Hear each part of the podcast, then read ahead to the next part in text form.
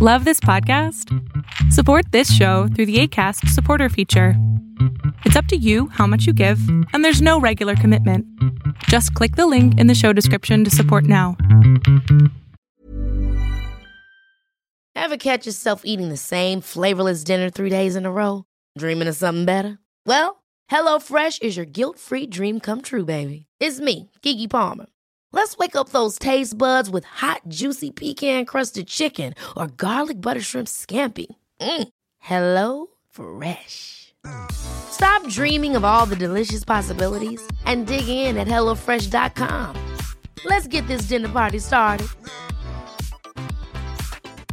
Life is full of awesome what ifs, and some not so much, like unexpected medical costs. That's why United Healthcare provides Health Protector Guard fixed indemnity insurance plans to supplement your primary plan and help manage out of pocket costs. Learn more at uh1.com. Acabo de terminar una entrevista difícil, con mucha información que duele, con la doctora Rita Hernández. Ella eh, tiene una fundación que se llama Mujer Libre en Tijuana y apoya a estas mujeres que pues, han sido víctimas de trata de personas.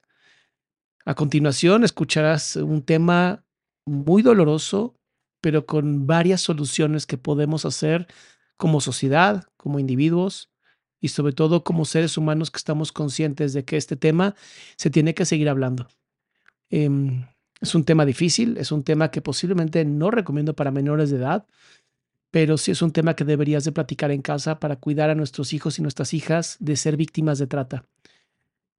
Espero que te guste, espero tus comentarios y sobre todo que sigamos hablando de estos temas porque son temas difíciles que de no hablarse van a seguir ocurriendo. Pues muy bien, eh, mi querida doctora Rita, muchas gracias por la invitación, gracias por aceptar.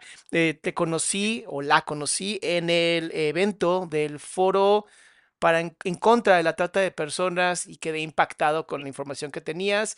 Em, agradezco de verdad la, la, oportunidad de poder hablar contigo y de seguir difundiendo estos temas que creo que son sumamente importantes. ¿Nos podrías dar como un poquito de, de información sobre ti, por favor, para la gente que está en esta comunidad que tenemos? Sí, pues no al revés. Muchísimas gracias por la invitación y también por el interés en nuestra causa que debe ser la causa de todos, porque la libertad de las personas pues debe estar al centro de todo lo que hacemos en, en nuestra comunidad, en nuestro mundo. Así es que, bueno, pues yo soy la doctora Rita Hernández, tengo un, uh, mi trabajo es realmente en el área de la política pública, uh, en relación a trabajar muy duro para que las leyes y las políticas que, que rigen nuestros países realmente estén alineados a los lineamientos internacionales que, que marca la ley. Pero no nada más eso, sino que las leyes no nada más se vean bonitas en papel, sino que se apliquen para que puedan lograr los objetivos que, que tienen propuestos. Uh, nuestro tema es la trata de personas, especialmente uh, la trata de mujeres y niñas por explotación sexual. Wow. Uh, y entonces, pues trabajamos para que no nada más eh, se se identifiquen las víctimas y se apoyen las víctimas, que es una parte súper importante del trabajo que hacemos. Obviamente lo que queremos es que nadie vive en esclavitud y que todas y todos sean rescatados lo más pronto posible. Pero en realidad eh, el trabajo de la atención a las víctimas es un trabajo de atender los síntomas de un cáncer, ¿no? Que nos está matando en la sociedad y lo que queremos es poder erradicar la trata y del lado de la política pública, del lado de la legislación, es el primer paso para lograr la erradicación del problema y no solamente la atención a los síntomas, ¿no? Claro. Entonces, eso es lo que hago. Ya tengo 15 años trabajando en contra de la trata de personas en nuestro país y alrededor del mundo. Y bueno, yo nací, crecí en Tijuana, mi organización está en Tijuana, yo creo que todo el mundo, a donde quiera que viajo, si digo que soy de Tijuana, todos saben dónde está Tijuana. Sí. Y, y también conocen la reputación de nuestra ciudad, que tristemente lo primero que se piensa es la ciudad del vicio, ¿verdad? La ciudad de, de, de, de problemas. En realidad somos una ciudad súper hospitalaria y súper linda, uh, con hermosas personas pero lamentablemente siendo una ciudad fronteriza, ah, el problema de la explotación sexual de mujeres y niñas se agrava bastante y, y hay una muy alta tolerancia a que estas actividades sigan sucediendo en nuestra ciudad. Y bueno, eso fue lo que me, me pues motivó a, entrar a trabajar en esto hace ya muchos años y pues aquí seguimos luchando. Doctor, una pregunta. En el tiempo que llevas trabajando esto de pues, con víctimas justamente de este delito tan atroz, ¿has observado un aumento en el, ahora sí que en el delito? Y si es sí, ¿ha sido más en mujeres adultas, en adolescentes, en niñas? O sea, ¿hay como algún tipo de, de aumento en este tipo, o sea, de este tipo de delitos? Bueno, mira, los números siempre son relativos, ¿verdad? Depende de quién los esté analizando y quién los esté observando. La realidad es que cuando uh, se publicó el protocolo de Palermo, que es el protocolo que internacionalmente todos los países tienen que seguir para legislar en contra de la trata de personas, uh, hace más de 20 años, en el 2020, wow. uh, se estimaba que había 27 millones de personas en esclavitud, lo que ahora llamamos la esclavitud moderna o la esclavitud, que en su gran mayoría eran personas que estaban siendo explotadas en el comercio sexual o a través de, de del trabajo forzado, ¿no? Wow. Uh, hoy en día los números se estiman en aproximadamente 45 millones. No. Lo que no sabemos es si aumenta todos esos millones o si ahora tenemos los mecanismos de, de, identificación mucho más maduros que podemos sumar más números, nos damos cuenta más de lo que está sucediendo. Quiera lo que sea, ni 27 millones ni 45 millones queremos que vivan en, en esclavitud. La realidad es que el día de hoy, lamentablemente, Uh, hay una tendencia desde hace cinco años y también pues con todo lo de la pandemia y todo lo que vivimos uh, en, a nivel global, se ha agravado el hecho de que no estamos identificando víctimas y no estamos rescatando víctimas. A nivel mundial el porcentaje de, de de rescate o de identificación de víctimas desde 0.4%. No. O sea, ni siquiera 1% de las víctimas eh, están siendo identificadas y extraídas en este momento. Uh, y de las del 0.4% identificados, el 40% de esas son autoidentificadas, o sea que ellas mismas se reconocen como víctimas de alguna manera alzan su voz, logran salir por sus propios méritos. Entonces, ni siquiera es mucho que la comunidad misma esté haciendo y eso es bastante triste. No, es que punto ciento es nada. O sea, que estamos hablando de Exacto. que posiblemente haya más de 40 millones de personas que estén esclavizadas, haciendo trabajos forzados que no quieren, y de estas, en su gran mayoría, niños, digo, niñas y mujeres, o estamos hablando más en, en, o sea, porcentajes más mujeres, supongo? Sí, bueno, niñas y mujeres son los porcentajes más altos. Ahorita estamos en, entre un 52 y un 62%, dependiendo también de la parte del mundo, la región, y que no hay regiones en el mundo donde el trabajo forzado es, es más predominante que el comercio sexual. Lamentablemente en nuestros países, en Sudamérica, el trabajo, eh, la explotación sexual y comercial es eh, la modalidad pues más predominante y obviamente, eh, aunque sí hay varoncitos y hombres que están siendo explotados en esta industria, en su gran mayoría son uh, mujeres y niñas. Wow. Veía, veíamos en el, en el foro que se hizo que mm, estas chicas y estas mujeres pasan de 20 a 30 sesiones de tener relaciones con personas que no quieren al día.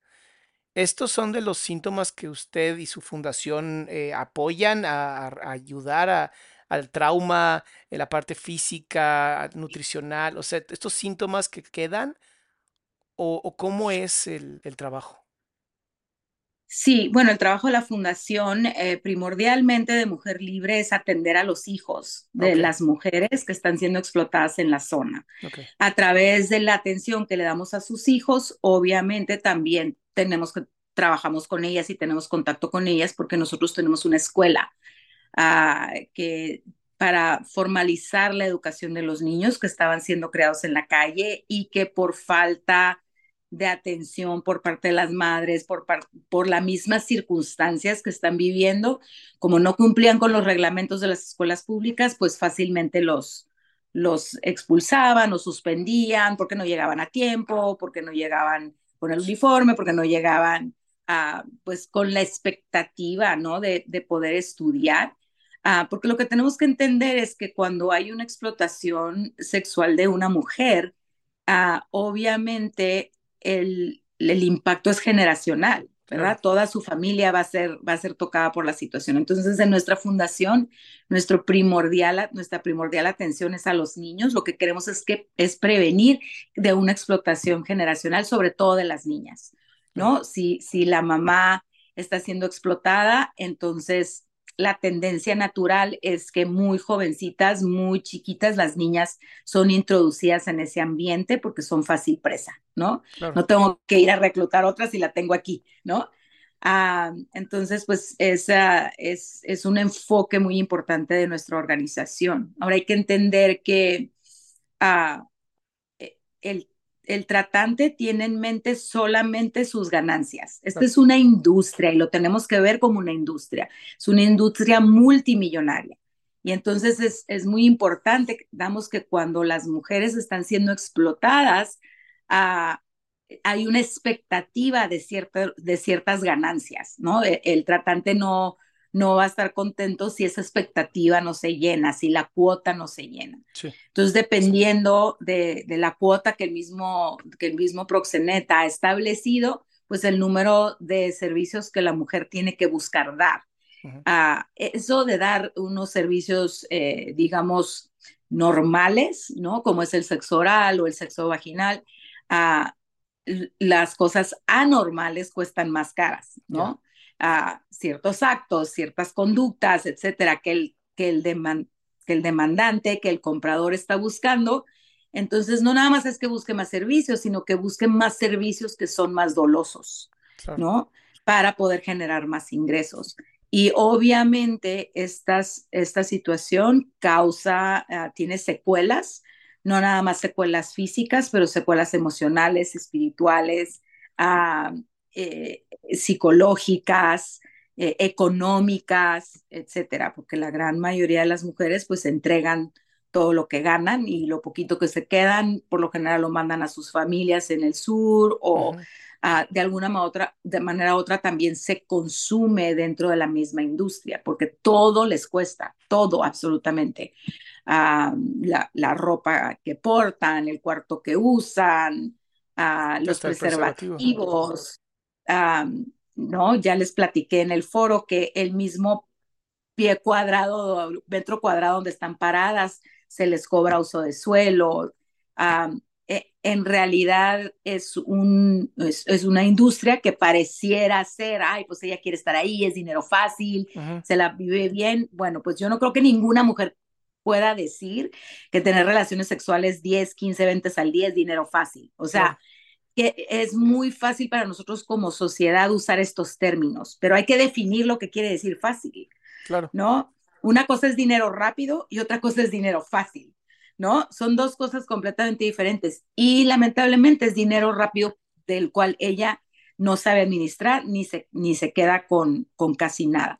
Ah, yo nunca he conocido en 15 años a una mujer que salga de la pobreza al prostituirse, ¿no? Y conforme va subiendo su edad, es menos deseable. ¿no?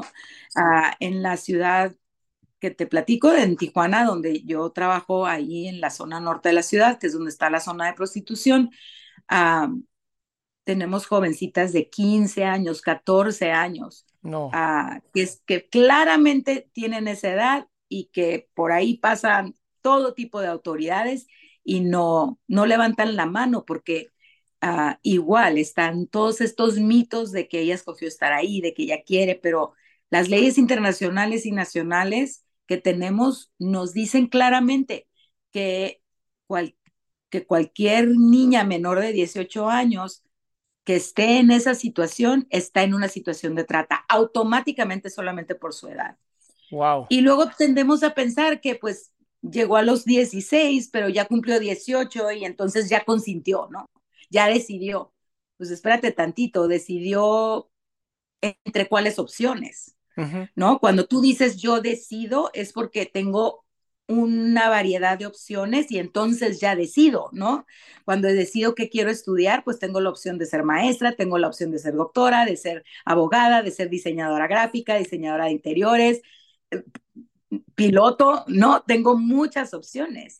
Cuando una mujer entra a la prostitución, no tiene opciones, es porque no tuvo opciones, es porque esta fue la única opción que alguien le presentó.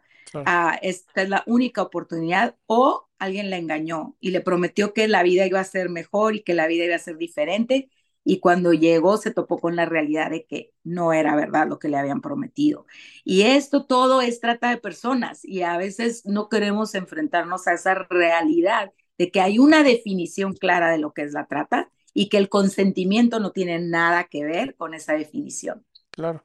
Ahora, a, mí me, queda más claro ahora que, que esto es un tema de muchos miles de millones de dólares. Hay muchísimo dinero aquí involucrado. Y, lo que me llama la atención de esto que estás diciendo es, de pronto hablas de, tú estás atendiendo a los niños, ¿no? Conoces eh, los casos, a las personas. Entonces, no, no se les ve como mujeres que están amarradas, ¿no? A una cama y no pueden moverse. O sea, son personas que tienen cierta libertad, voy a decir libertad con entre comillas porque no creo que sea libertad, pero que tampoco pueden dejarlo.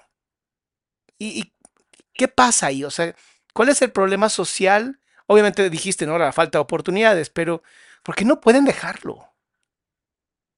Bueno, la historia típica es o te ofrecieron un trabajo bajo engaño, ¿no? Que ibas a ir de niñera o que ibas a ir de hostess a un restaurante o que ibas a ir, te prometen muchas cosas. Cuando tú estás viviendo en extrema pobreza, ah, cuando estás eh, en una situación en donde hay violencia en tu casa, has crecido con abuso sexual tú misma, lo que quieres es salirte de tu hogar y viene alguien y te promete el cielo y las estrellas, pues la tendencia es creer, ¿no? Claro. Caer en el engaño, porque aparte los tratantes son expertos en la manipulación, saben exactamente cómo darte por tu lado, exactamente lo que estás buscando, porque saben qué preguntas hacerte cuando están, ah, e, están en, el proceso del enganche, ¿no? Saben cómo hacer cinco o seis preguntas que les dan información muy importante de qué es lo que te hace falta a ti y qué es lo que deseas, ¿no?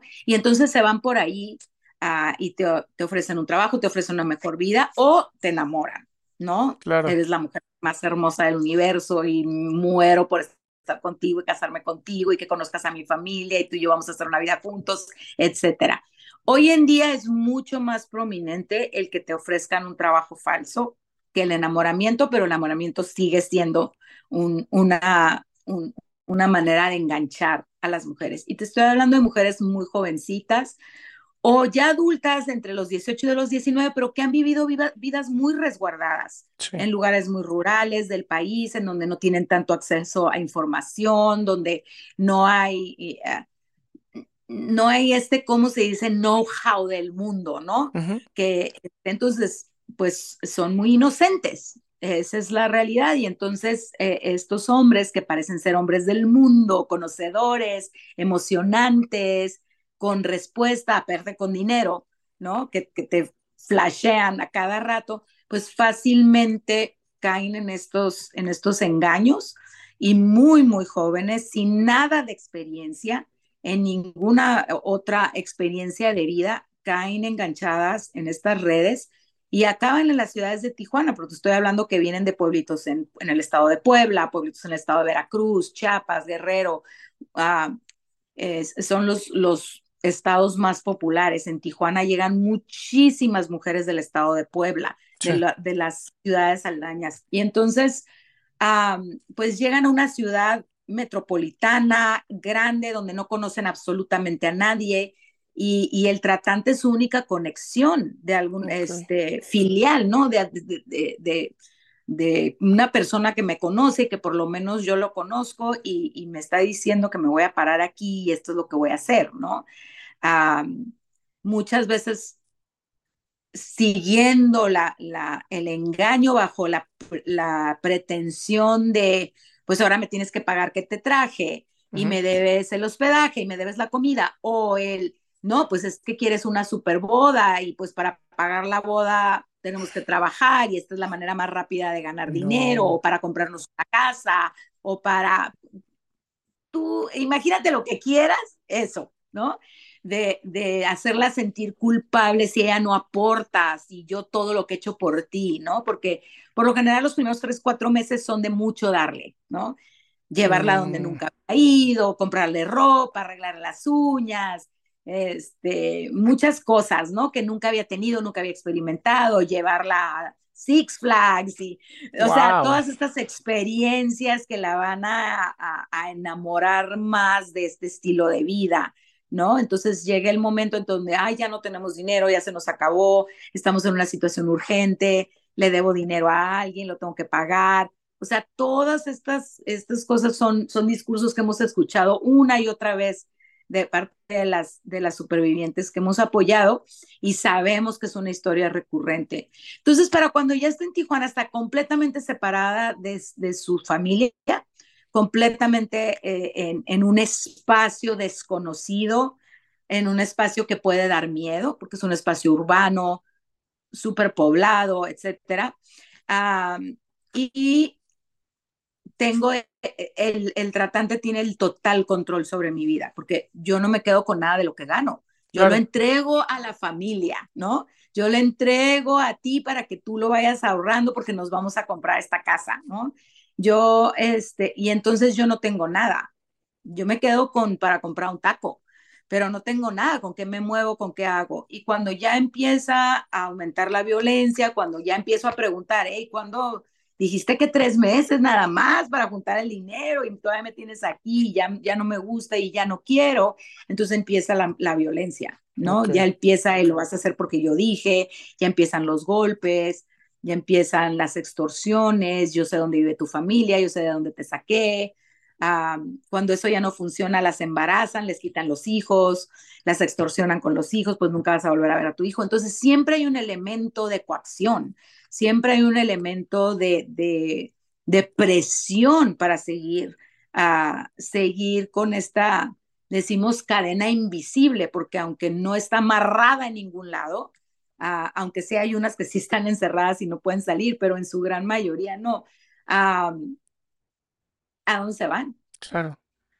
Y, y, entonces empiezan a preguntar eso, ¿no? Pues me escapo y qué hago, y a dónde me voy, y cómo me mantengo, y quién me va a comer, y dónde voy a dormir, y quién me va a apoyar, y nadie me va a creer, y cómo me regreso a Veracruz y le digo a mi papá lo que he estado haciendo, qué vergüenza, ya no me van a querer, me van a hacer un lado, me van a estigmatizar, que eso sucede muchísimo, nunca se quieren regresar a sus pueblos porque qué van a decir de mí en el pueblo. Ah, entonces hay muchas circunstancias psicoemocionales que las mantienen a, pues atadas a sus circunstancias. Y cuando el tratante ya se cansa de ellas o ya no están ganando el dinero que ellas le producían cuando estaban más jóvenes, entonces pudiéramos decir que tienen oportunidad de salir en ese momento. Y muchas salen en ese momento, pero la gran mayoría no tienen a dónde irse, no han estudiado, por lo general llegaron solamente con primaria o secundaria, no saben hacer otro, trabajo, o, sea, no saben ni hacer ningún otro trabajo, ah, se consideran aparte ya sucias, usadas, desechadas por la sociedad. entonces son muchas, muchas cosas que, que nos mantiene, que las mantienen atadas. Pero es muy importante decir que hoy en día en los últimos cinco años la tendencia de hacer el enganche o lo que llamamos el grooming por las redes sociales ha extendido la mano de los tratantes a ámbitos de la sociedad que antes no era tan fácil, ¿verdad? Por lo general iban a los pueblos, iban a los lugares rurales a enganchar a las niñas, pero ahora simplemente las enganchan por Facebook, por Instagram, por los juegos digitales, y no importa de qué estrato social sean, no importa de dónde estén, si la adolescente, porque por lo general a la que van a enganchar es una adolescente, si la adolescente está enojada con sus papás, ¿y qué adolescente no se enoja con sus papás? Todas. Si la adolescente quiere una bolsa que la mamá no le quiere comprar, ¿no? Porque le dice, hey, por esas cosas se trabajan o lo que sea, ¿no? Y el tratante viene y le dice, ay, ¿te acuerdas de esos tenis Adidas que siempre has querido? Pues mira, esto lo hemos visto, ¿eh? yo lo he visto con mis propios ojos, las conversaciones que tienen con ellas por Facebook. Fíjate que con tres servicios que des y solamente lo tienes que acompañar, no te tienes que acostar con él, solamente lo acompañas y con tres servicios que des te vas a poder comprar los tenis. Pues claro, la chamaquita dice, yay, los tenis y solamente tengo que portarme como tu novia y ya, ¿no? Pues obviamente todas esas cosas son mentiras, son manipulaciones y, acaban en la prostitución. Jovencitas que estaban estudiando su secundaria, que estaban entrando a su preparatoria, que tenían ah, un futuro por delante y luego para salir de ahí está prácticamente imposible. Wow. Me dejas así con el, ¿sabes? Con esta sensación rara en el estómago de qué se puede hacer, o sea, porque al final Obviamente, por ser Tijuana una, parte fronteriza, pues el consumo, digo, también consumo interno, me queda claro, pero también de Estados Unidos, gente que viene a Estados Unidos a consumir. Ahora, eh, ¿qué tipo, se, sabe qué tipo de cliente es el que viene a, buscar este tipo de chicas? Que digo, menores de edad, menores de 18 años, eh, estás hablando ya de personas con algún tipo de enfermedad mental. Claro, pues de adicciones, o sea, conforme va aumentando más y más la adicción a la pornografía, más y más va aumentando la demanda por actos sexuales fuera de, ¿no? Porque la adicción llega hasta cierto momento, la pantalla te da hasta cierto gusto, pero brincar de la pantalla a la vida real, pues no es tan fácil en tu casa, ¿verdad? Tal vez la novia no vaya a conceder a que la ahorques, o que la golpees, o que la violes, ¿no? Por diversión. Entonces, pues voy a buscar a una mujer a la que le puedo pagar para que se deje hacer estas cosas. Claro, pero no, se está dejando realmente, no le queda de otra. Exactamente, exactamente. Entonces, la demanda realmente tiene mucho que ver con la, explosión de la trata de, mujeres ah, en la calle y pues de menores, pero también de, jovencitas, de, mujeres de todas las edades. Sí. Eh, y pues sí, lamentablemente tenemos muchos extranjeros, no solamente americanos, canadienses, europeos, asiáticos. En nuestra ciudad tenemos muchísima maquila ah, asiática y vienen muchos asiáticos y, a, consumir. Ah, en su gran mayoría, el 99% de los compradores de sexo son varones. Y entonces, pues tenemos mucho en la sociedad que, que abarcar, que tocar, que, que hablar, ¿no? Sobre todo cuando estamos formando a, nuestros varones, cuando estamos criando a nuestros varones, pues ¿qué, estamos, qué estamos haciendo, ¿no? Como sociedad, cuando estamos diciendo que, que es normal que un hombre compre una mujer, ¿no? Claro. Ah, y, que es, tolerado, y no más tolerado, tolerado, pero deseado, ¿no? Ah, eso realmente habla mucho sobre una sociedad que en su ideal quiere ser equitativa, quiere tener, ¿no? Eh, e, equidad entre los géneros, pero que en su práctica no se está permitiendo, porque mientras un hombre pueda comprar a una mujer, no puede existir la equidad, porque hay un, hay un, una lucha de poder ahí, ¿no? Claro.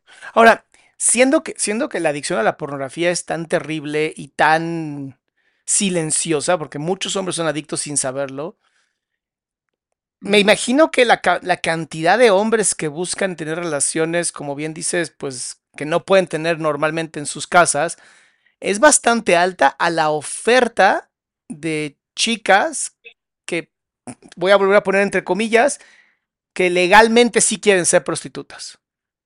¿No? Entonces, e, esta onda de de pronto que dicen algunas personas que me queda claro que no conocen bien todo el contexto del ¿por qué no deberíamos de legalizar la prostitución? O sea, esto creo que es importante que, nos lo digas tú. O sea, ¿cuáles son las razones por las cuales legalizarla sería aún más riesgoso? Bueno, en primer lugar, porque legalizarla como si fuera un trabajo normal es vivir en un mundo irreal, ¿no? La realidad es que la violencia la extorsión y la explotación que se vive en el sistema prostituyente no se puede justificar de ninguna manera como un trabajo, ¿no? Es muy fácil decir, bueno, es que es un trabajo normal como cualquier otro. Pues yo te quiero platicar, cuando yo primero empecé a trabajar en la zona, no había persona alguna, gente de gobierno, gente de organizaciones sociales, de la, de la sociedad civil, que me decían, no, claro que no, Rita, ahí no puedes trabajar porque ahí te van a matar. Wow. O sea, no puedes entrar ahí, te van a matar.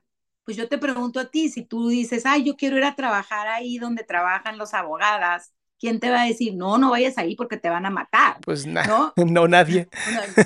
¿Quién te va a decir, no, no vayas a las escuelas a trabajar como maestra porque, oh my God, te van a matar? Sí. O sea, yo decía en mi cabeza, si esto es un trabajo como cualquier otro, ¿por qué sus vidas están en peligro de que otras personas las maten? sí. El nivel de violencia que se vive es espantoso y el nivel de falta de control por parte de la mujer es, claro, no hay manera de controlarlo. O sea, no hay manera que una mujer pueda tener el total control de todo en un sistema prostituyente. La mujer está al, a las almas del que le paga, ¿no? Okay. De la que le paga.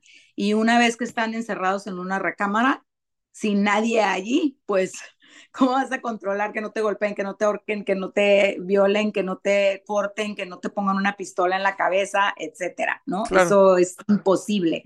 Um, y entonces, eh, cuando vemos las definiciones de, en, legislatura internacional, en, en, precedente internacional de lo que es la definición de un trabajo decente, que es lo que toda persona desea, ¿no? Uh, no hay manera de justificar la prostitución en ninguna definición, en ninguna definición de trabajo.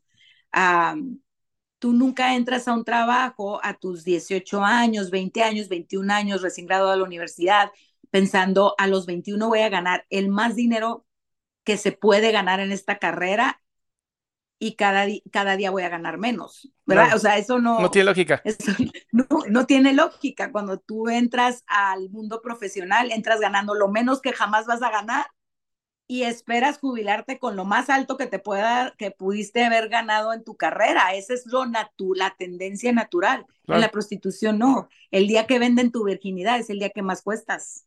Úchale. Y de ahí para abajo. Sí. Yo conozco mujeres de 35, 40, 45 años en las calles de Tijuana que se prostituyen por un plato de frijoles. No. Porque ya no, puede, ya no pueden cobrar. Y si cobran, cobran 50 pesos, 60 pesos, 70 pesos. ¿No? Cada vez vales menos en, en el sistema prostituyente. ¿Esto cómo lo podemos justificar como un trabajo? ¿no? Claro. Uh, pero bien decías hace rato, sí, si no existe la demanda, no existe la trata. Okay. Entonces, si legalizamos, y no te estoy hablando de que yo nada más me lo estoy imaginando, sino que hay países en donde la prostitución es legalizada y tenemos datos, Ajá. tenemos experiencia, sabemos lo que sucede. Pues, ¿qué sucede?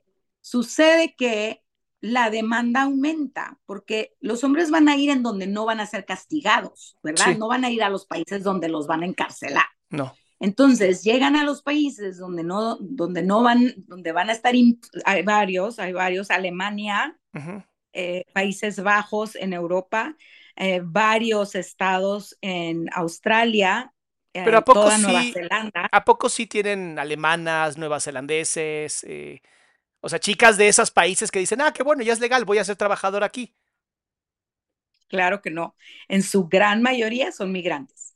Entonces me decías que las chicas alemanas, obviamente con la capacidad que tienen los países, no, Australia, Alemania, Nueva Zelanda, Holanda, pues tienen más oportunidades de trabajos que no tengan que ser de migrantes, ¿no? Entonces, pues van las chicas inmigrantes. Claro, la, los prostíbulos europeos están llenos de migrantes, de migrantes latinas, africanas y del este de Europa, ¿no? Las mujeres del este de Europa que vienen de los países europeos mucho más pobres. Estamos hablando de Bulgaria, uh, Rumanía, Uh -huh. uh, que, son, que son mujeres que están viviendo, otra, ahorita las ucranianas, Las que ucranianas. están viviendo una situación tan violenta en su país y que están teniendo que salir y están siendo explotadas. O sea, siempre los prostíbulos van a estar llenos de mujeres migrantes y mujeres vulnerables. No estoy diciendo que no hay ninguna alemana, también hay alemanas pobres, pero en general el muy alto porcentaje de mujeres son mujeres migrantes y que aparte de tener la situación de la, de la violencia y de la extorsión y de la explotación, tienen todavía por encima su situación de migración pues trunca. ¿No? Están de manera ilegal en estos países y entonces es muchísimo más fácil manipularlas para que hagan lo que el tratante les está pidiendo. Ah, pero dentro de un país en donde la prostitución está legalizada, los tratantes se convierten en empresarios, ¿no? Los dueños de los prostíbulos se convierten en empresarios porque no hay manera de identificarlos como traficantes, como tratantes, porque pues ¿Cómo? Si la ley misma los protege, ¿no? Pueden tener estos establecimientos y aunque hay reglamentos, en realidad la policía no se da abasto, ¿no? Para estar revisando y reglamentando y regulando todos, todos estos establecimientos que aparte le crean al Estado una ganancia, ¿no? Porque pues estos establecimientos pagan impuestos. Sí, sí, sí. Entonces, de alguna manera se vuelve un círculo vicioso bastante siniestro. ¿No? Y esto, Porque hay... esto obviamente no ha reducido el consumo de la, de la prostitución, sino que lo aumenta. Oh, claro. En, en Alemania calculamos que hay un millón de compradores diarios. Diarios. Pero no hay un millón de prostitutas. Pues no, por eso la prostitución es el suministro de la trata. Digo, la trata es el suministro de la prostitución porque necesitan traer más mujeres ¿verdad? Para, para llenar esa demanda, porque no hay manera, no, hay manera.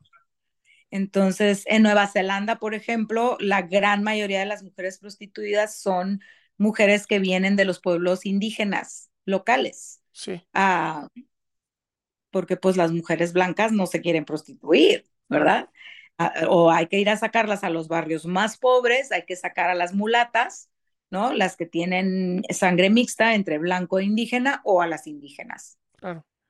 Ahora, el, obviamente muchas de estas personas que pues, fueron secuestradas de una manera u otra, tanto emocionalmente como además a través de las guerras, ¿no? Como también veíamos en, el foro, pues luego cuando ya, digamos, no son, no funcionan, ya no son jóvenes, muchas de ellas terminan con sus vidas, ¿no? O sea, no es como que salen y ya pueden hacer lo que ellas quieren.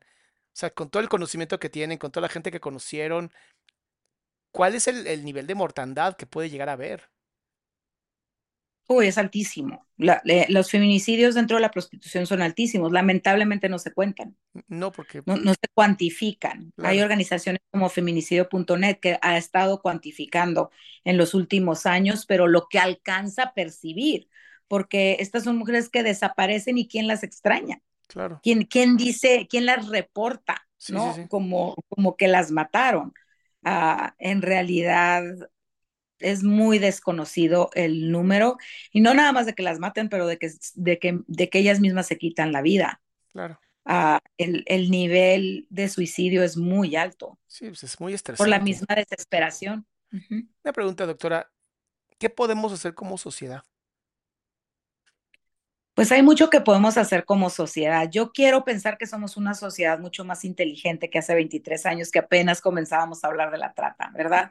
Yo creo que hoy en día serían muy pocas las personas que puedan decir, nunca hemos escuchado de la trata, no sabemos ni qué es, ¿verdad? Yo creo que ya somos muy pocos en la sociedad, el nivel de concienciación y sensibilización al tema ha sido bastante y creo que cuando tienes un conocimiento, cuando adquieres conocimiento, adquieres responsabilidad, ¿verdad? Entonces, ah, eh, muy importante que como sociedad levantemos la mano y digamos, este no es el tipo de sociedad que queremos. No queremos una sociedad en donde se tolere un espacio para explotar a, ciertos, a ciertas mujeres, ¿no? Escogidas para esto.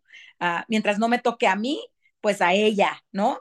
Pues ni modo, fue lo que le tocó vivir. Yo creo que eso ya, ya, ya lo debemos de dejar en el pasado. Yo creo que todos tenemos la responsabilidad de levantar la voz y decir, no queremos esto, no queremos que el sistema prostituyente sea un sistema normalizado en nuestras comunidades, en nuestras sociedades de hoy.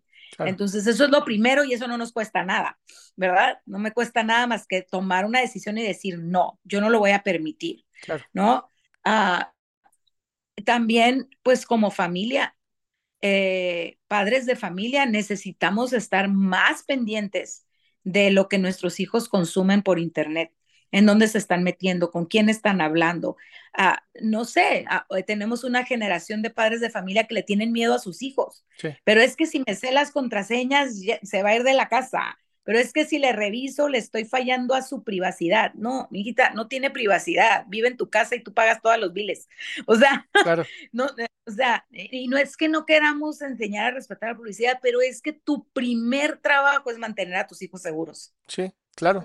No, respetar su privacidad en el Internet, porque el Internet es un espacio público, ¿no? No es un espacio privado, sí. ¿verdad? Y entonces mi responsabilidad como mamá es saber en dónde están metidos mis hijos. Yo me acuerdo cuando mis hijos eran adolescentes, mi esposo se pasaba dos horas cada noche porque tenemos seis. Imagínate el, número de horas que se tardaba en revisar mensajes, en revisar historial de búsqueda por Google, todo les revisaba. Random, ahora, hoy toca el tuyo, hoy toca el tuyo, hoy toca el tuyo, porque pues ahora lo traen en la mano. Sí. ¿No? Sí, sí, sí. Con el teléfono. Pero como padres de familia tenemos miedo de establecer límites y reglas en nuestra casa y eso es muy triste. Muy triste porque la vida es, la vida establece límites y, reglas. y, y, si no las aprendes desde tu casa, ¿no? En nuestra casa, a las 10 de la noche se, se recogían todos los aparatos y se cargaban todos en mi recámara mientras dormían tranquilamente en sus recámaras. No se podían encerrar en su recámara con el aparato. ¿Pero por qué? Porque es para protección de mi hijo, porque los enganches están siendo por internet ahora. Y si yo no sé con quién están hablando mis hijos, pues mañana se desaparece y no vas a saber, no vas a saber. Y, y luego te vas a estar lamentando.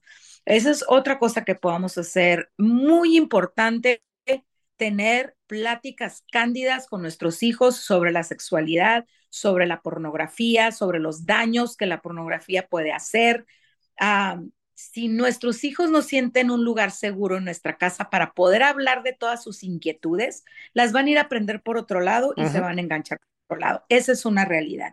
Y lamentablemente en nuestro país todavía es muy tabú hablar de estos temas en casa, ¿no? Es como, pues, si no decimos nada, no pasa nada. No, pues fíjate que sí. Pero no nada más es eso, sino hablarlos con la verdad, hablarnos con claridad, hablarnos con libertad y, y enseñar a nuestros hijos a utilizar el pensamiento crítico, darles las herramientas que necesitan para ellos aprender a tomar decisiones en su propia vida.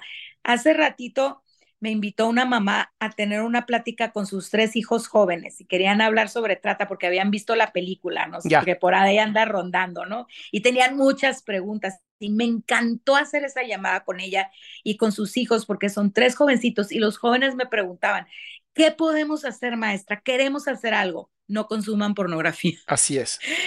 y se quedan como, ah, o sea, no es salir a la calle y ir a rescatar a las mujeres pues eso es muy padre, ¿no? Qué padre que quieras ser Tim Ballard, pero no, se trata de tú tomar decisiones personales que son contundentes y que te vas a mantener en la línea de tus valores, te vas a mantener en la línea de tus convicciones y estás viviendo con la conciencia de que si consumes pornografía, consumes sexo pagado, estás perpetuando la trata de personas y estás perpetuando aquello que dices que quieres combatir. Entonces, ahorita como joven de 14, 15, 16 años, este es el momento de tomar la decisión de cómo vas a vivir tu vida como varón. ¿No? Y, este, y se sorprendían que les decía eso, le digo, eso es lo mejor que puedes hacer para combatir la trata, es no darle más dinero a la gente que tiene que ir por otra víctima porque ya no le alcanza con la que tiene. Así es. Ah, y esto es muy importante que veamos que son acciones pequeñas primero con el yo. Yo no voy a tolerar estas conductas. Yo no me voy a involucrar en la pornografía. Yo no voy a consumir sexo pagado. Yo voy a respetar a las mujeres en cualquier ámbito. Yo, ¿verdad? Desde el yo puedo hacer mucho. Claro. Porque si yo no soy alguien que promueve la demanda de actos sexuales, entonces yo estoy ayudando a que haya menos mujeres en esclavitud. Claro. Doctora Rita, ¿cómo la pueden encontrar? ¿Cómo pueden encontrar sus redes? ¿Cómo la pueden buscar? Casi en todas las redes, Rita Ma, M-A de María Hernández. Ok. Arroba Ritamar Hernández y por ahí me encuentran en Instagram, en Facebook, en Twitter, en todos es igual. Va, ahorita mismo yo voy a poner también los links para que quede todo esto. De verdad, doctora, le agradezco muchísimo esta entrevista, aunque hubo pequeños problemas de internet. La verdad es que toda la información que dio me, me, deja la cabeza así y me queda claro que si vamos a construir verdaderos hombres con H y con B de bueno, son hombres que no consumen pornografía ni pagan por sexo. Así es, así es. Con eso nos ayudan muchísimo. Así es. Doctora, de verdad, mil, mil gracias. No, gracias a ustedes por mantener este tema al centro de toda conversación. Gracias.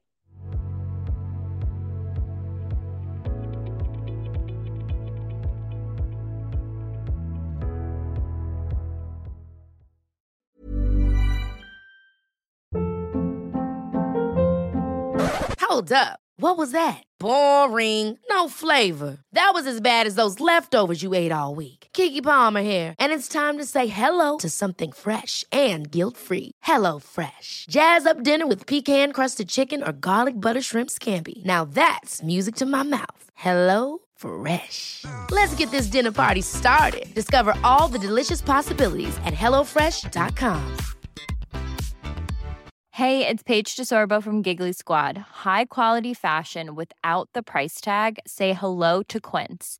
I'm snagging high-end essentials like cozy cashmere sweaters, sleek leather jackets, fine jewelry, and so much more. With Quince being 50 to 80% less than similar brands. And they partner with factories that prioritize safe, ethical, and responsible manufacturing. I love that. Luxury quality within reach. Go to quince.com slash style to get free shipping and 365 day returns on your next order. Quince.com slash style.